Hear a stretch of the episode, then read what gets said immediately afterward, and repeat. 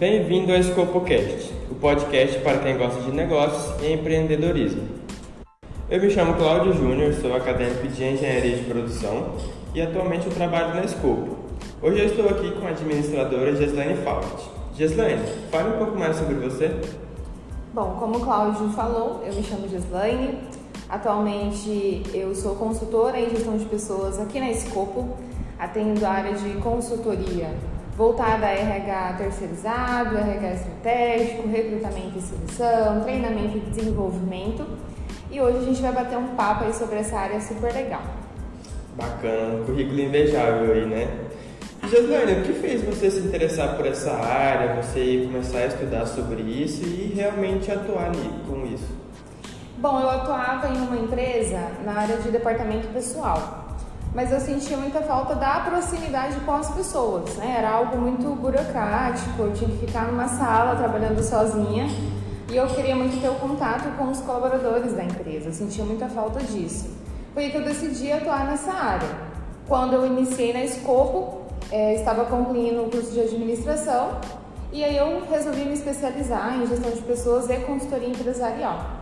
E aí eu me encantei ainda mais né, por essa área e hoje eu atuo como consultora em gestão de pessoas. Bacana. Agora focando no, no tema do nosso podcast, né, é uma pergunta que a gente recebe muito aqui na Scope e acredito que muita gente também gostaria de saber essa resposta, né? Não tem essa resposta na ponta da língua, que é como eu devo me comportar em um processo seletivo.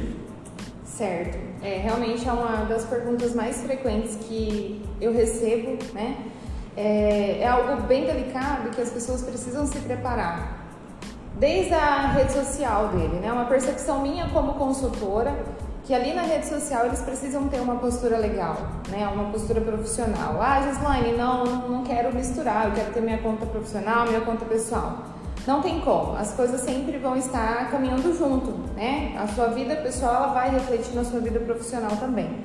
Então, começando pela sua postura nas redes sociais, né? Cuidar com o que posta, é, as fotos, o ângulo, tudo isso ele acaba tendo influência, porque em um processo de recrutamento e seleção, é, eu como recrutadora eu visito as redes sociais dos candidatos, né? Quem está se destacando ali no processo eu visito todas as páginas e verifico né, como essa pessoa se comporta nas redes sociais. Até porque hoje em dia nós precisamos que os colaboradores também vendam né, a ideia do negócio, que é fazer repost sobre o negócio, sobre a empresa né, e tudo mais. Então é algo que é bem delicado e as pessoas precisam cuidar muito.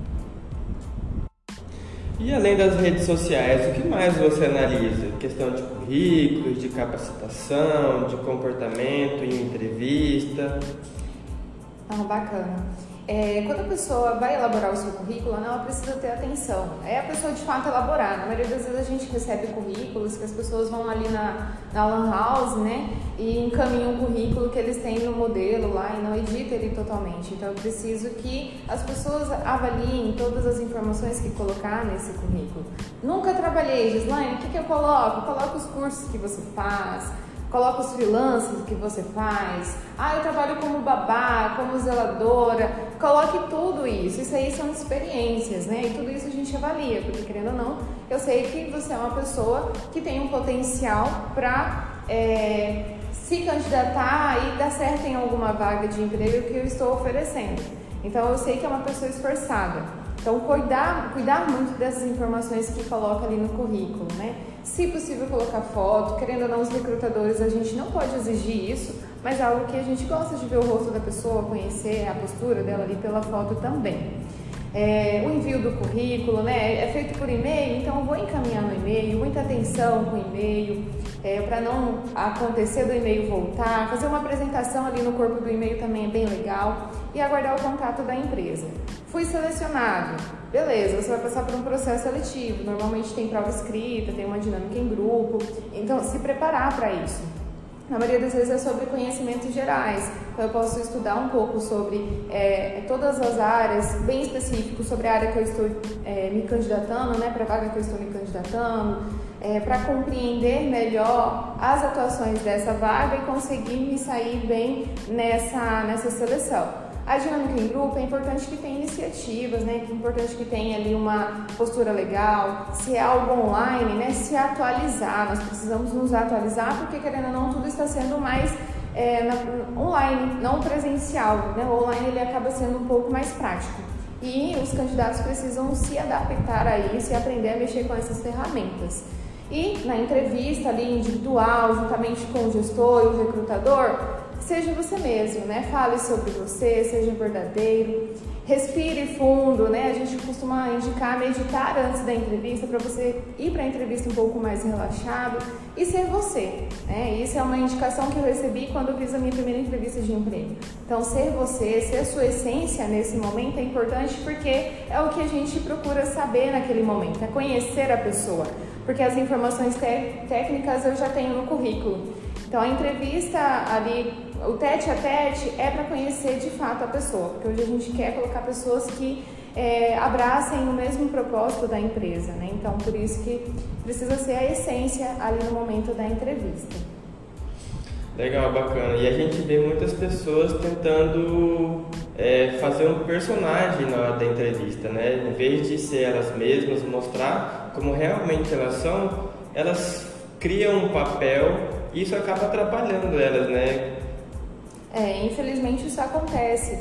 É, só que eles não se lembram que quem está ali fazendo o, a seleção, a entrevista, que é o recrutador, ele tem uma capacitação para fazer leituras. Então ele vai fazer a leitura da linguagem corporal dele e no momento que eu estou omitindo alguma informação, não adianta. Eu vou mudar a minha linguagem corporal. Então, tudo isso é feito a leitura, né? Até análise comportamental, como a linguagem corporal, a gente faz essa análise. E aí é o momento que a gente fica com aquele pé atrás, né? Será que essa pessoa foi realmente verdadeira nesse momento?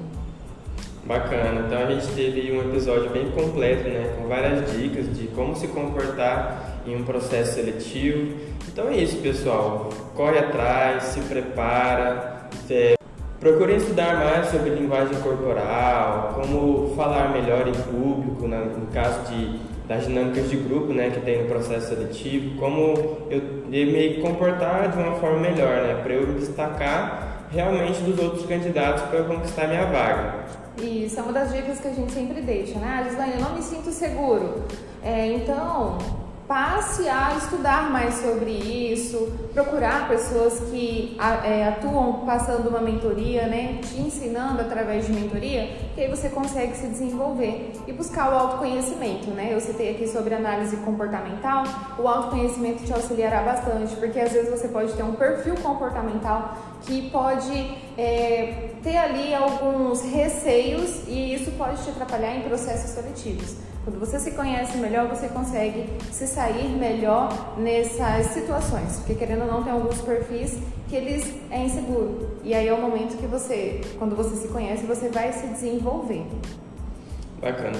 Gislaine, muito obrigado. Acredito que ficaram bastante dicas para o pessoal, um episódio bem completo, para eles realmente é, souberem como se comportar em um processo seletivo, no recrutamento de alguma vaga.